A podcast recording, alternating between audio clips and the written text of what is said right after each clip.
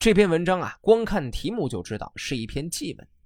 准确点说，这是欧阳修为自己去世二十六年的好友石曼青写的祭文。那为何要在有人死之后这么久才写祭文呢？自然是因为欧阳修那个时候恰好遭受打击，所以就分外的怀念这位好友。写这篇文的时候，欧阳修已经是六十一岁了。当时他在政治上被迫害，屡受打击。此时的他已经不愿再受官场的羁绊，心生退居之意，请求外调。石曼青于庆历元年去世。二十六年之后，欧阳修派人到石曼青墓地悼念他时，便写了这篇文章。时过境迁，死者已长眠地下，生者经过了几十年的宦海沉浮，荣辱成败。此时，志积网友反映出他因政治上失意而引发的感念愁惜的孤独和寂寞的心情。石曼青此人呢，也是个传奇人物。早年，石曼青考中进士，可是偏偏这场考试有人作弊被告，朝廷证实之后，下令本次科考无效，另举行一场复考。在复试中，他不幸落地。当时朝廷已经发下过朝符，复试落地的人要被追回。有人接受不了从天上掉下的失落而失声大哭。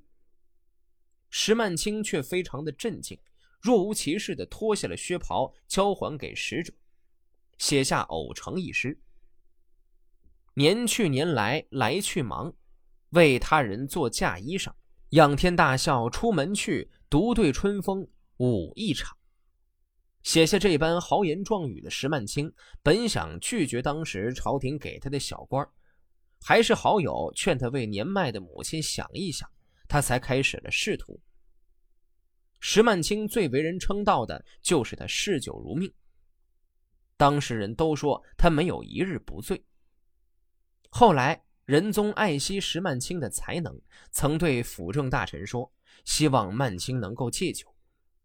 石曼青听皇帝这么一说，便下决心不再饮酒，竟然因此成疾而卒。石曼青死后多年，仍然有许多文友怀念他，发文纪念他，痛哭不止。治平四年七月某日，据官欧阳修郑重委派尚书都省令史李阳来到太清。以纯烈的清酒和丰盛的佳肴作为祭品，拜祭于王友曼青墓前，同时宣读这篇祭文来凭吊。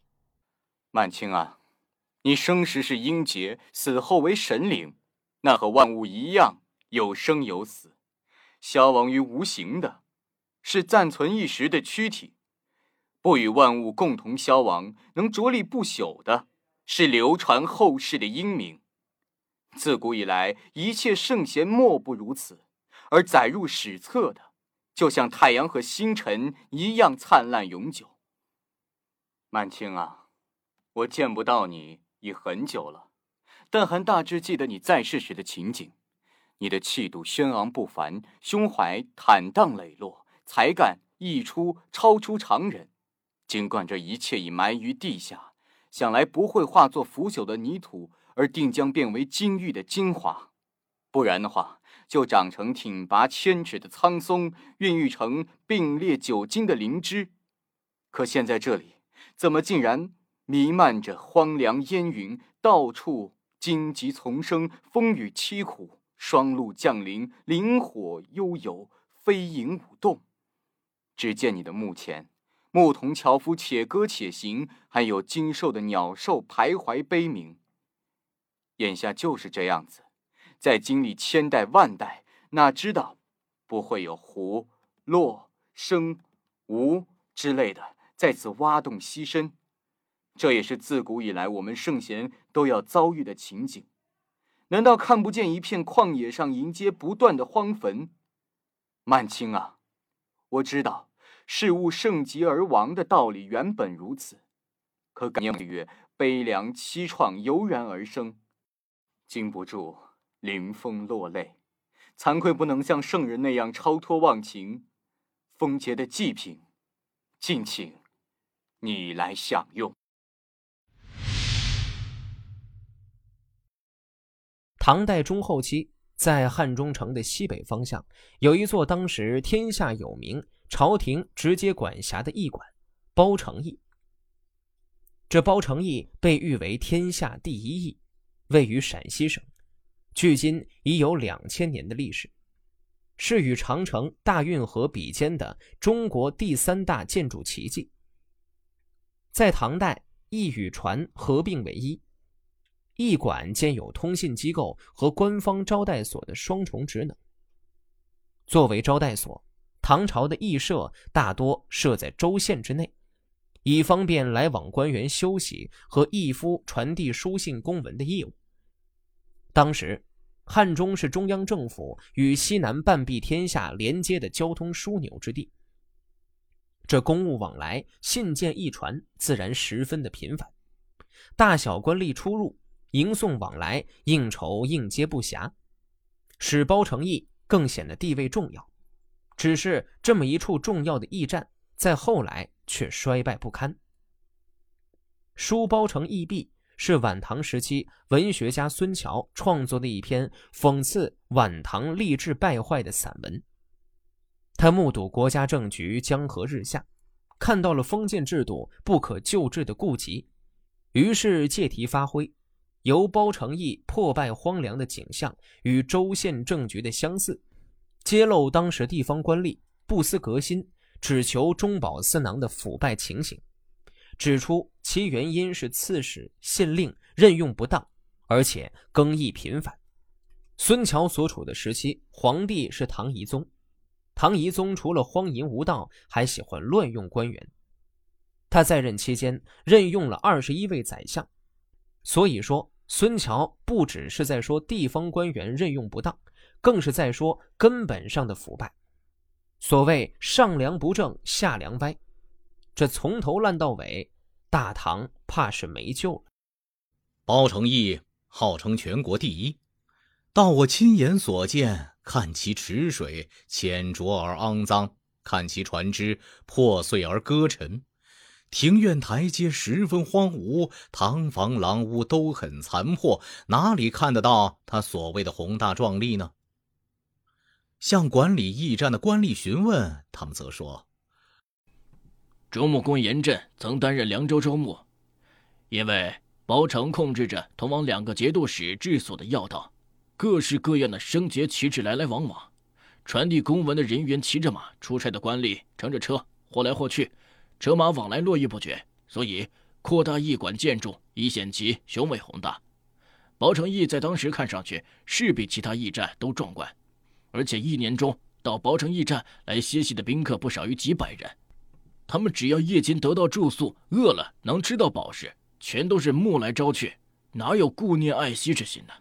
至于乘船，一定要搞蛇悬破头碎，然后停止钓鱼。一定要水干泥混鱼尽才能罢休，甚至还有人在炕窗的长廊或小屋里喂马，把驿馆的中堂作为猎鹰的栖息之所。这些都是房屋污损、器物毁坏的原因。遇上职位低的官吏，其随从虽然气性猛烈，还可以制服；遇上职位高的官吏，其随从则更加的凶暴蛮横，难以阻止。因此，包城驿日渐破损，与以前大不相同。我们八九人，虽然也曾在供给来往膳食的余暇，用一小部分时间尽力修缮，但怎能补救几十几百人的破坏呢？管理驿站的官吏的话还没有讲完，有个老农在旁笑了，并说：“现在所有的州县都像驿站一样。我听说唐玄宗开元年间，天下财物丰富，人口众多，号称太平。”行走千里的人不用携带粮食，有了子孙的人还不知道兵器为何物。现在天下无战争，但有户籍的居民却一天天减少，边境没有被侵占遭蚕食的忧患，但开垦的荒地日益减少，百姓生活日益穷苦，国家财力日益困难，这是什么原因呢？凡和皇帝一起治理天下的是那些刺史县令，他们直接了解人民的生活，因而便于贯彻政令。现在政府委派官吏，既已轻率任命刺史县令，而且又在短时内一再更换。况且，刺史县令的任期时间长的三年更换一次，时间短的一两年更换两次。因此，州县的政务如有不利于百姓之处，应该可以出主意改掉那些严重的情况。但在任的刺史则说：“明日我即离职，何必如此？”在任的县令也说：“明日我即卸任，何必如此？”他们在愁闷的时候就喝浓烈的美酒，在饥饿的时候就吃精美的肉食，只等囊中放满了绸缎，柜中装足了金银。任期结束，就志得意满的离去。哎，周县难道果真是驿站吗？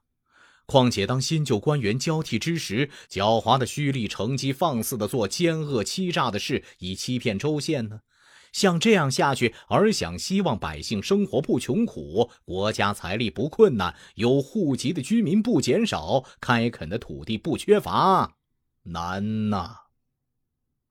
我送走老农之后，把他的话整理了一下，写在包成义的屋壁上。